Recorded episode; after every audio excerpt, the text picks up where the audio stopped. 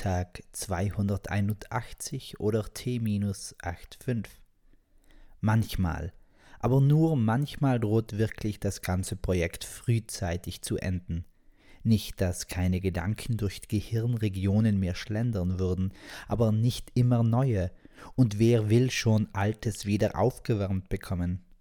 Außer natürlich, es handelt sich um eine Salagne oder Pasta alla Bolognese. Auch ein Gemüsestrudel ist in der zweiten Runde nicht schlechter. Oder irgendetwas mit Käseüberbackung. Dann wird es erst so richtig knusprig.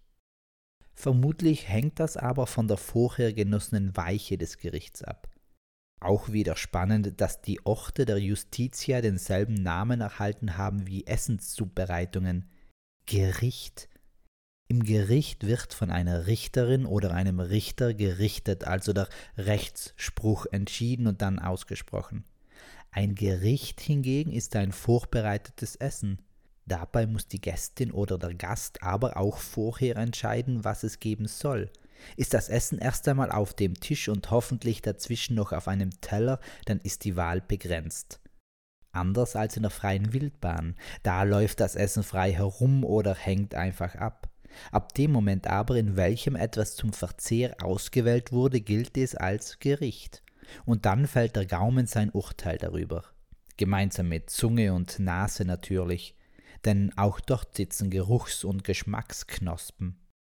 Und schon kommen Frühlingsgefühle auf, oder etwa nicht? Knospen. Alle Knospen springen auf, lautet ein Kirchenlied. Für mich schwingt dabei aber weniger der Gedanke an kirchliches Ambiente mit, sondern vielmehr das Bild von Popcorn, welches zu Hause selbst zubereitet wird in einem Topf auf dem Herd, brutzelnd in Öl oder aber in Kokosfett zum Bleistift. Und dann, wenn die Körner in dem heißen Fett zu tänzeln beginnen, schießen sie auch schon auseinander. Ein hartes Korn wird zu einem flauschigen Snack. Eine wunderbare Verwandlung. Fast wie bei einem Schmetterling, nur dass diese immer ein Lebewesen bleiben und sich nach der Metamorphose anders fortbewegen als vorher, fliegend ein Traum vieler Menschen, wenn nicht der ganzen Menschheit.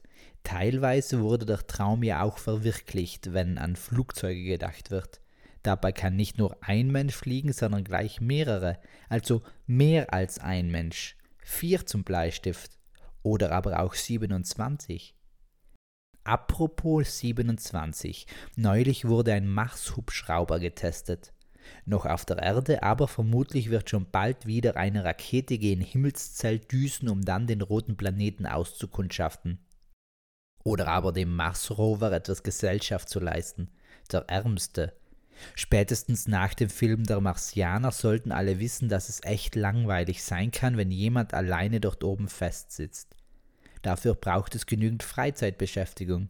Sicherlich, der Rover darf Steine einsammeln und eintüten aber er darf sie nicht einmal selbst bewerten oder analysieren. Wo steckt darin der Sinn? Warum nicht eine Maschine hochschicken, die auch gleich Daten zurücksendet? Technisch Unbegabte sollten sich in dieser Diskussion wohl besser ins Schweigen hüllen, da doch lieber mit einer Weisheit den Tageseinfall ausklingen lassen. Es gibt genügend Ideen, welche den Grad der Umsetzung nicht erreichen. Es gibt aber auch genügend Umsetzungen, die eine Idee hätten bleiben sollen. Das mag für beide Parteien weniger erfreulich sein, aber andererseits gibt es auch Käse, obwohl ihn nicht alle mögen. Peace, Amen and out.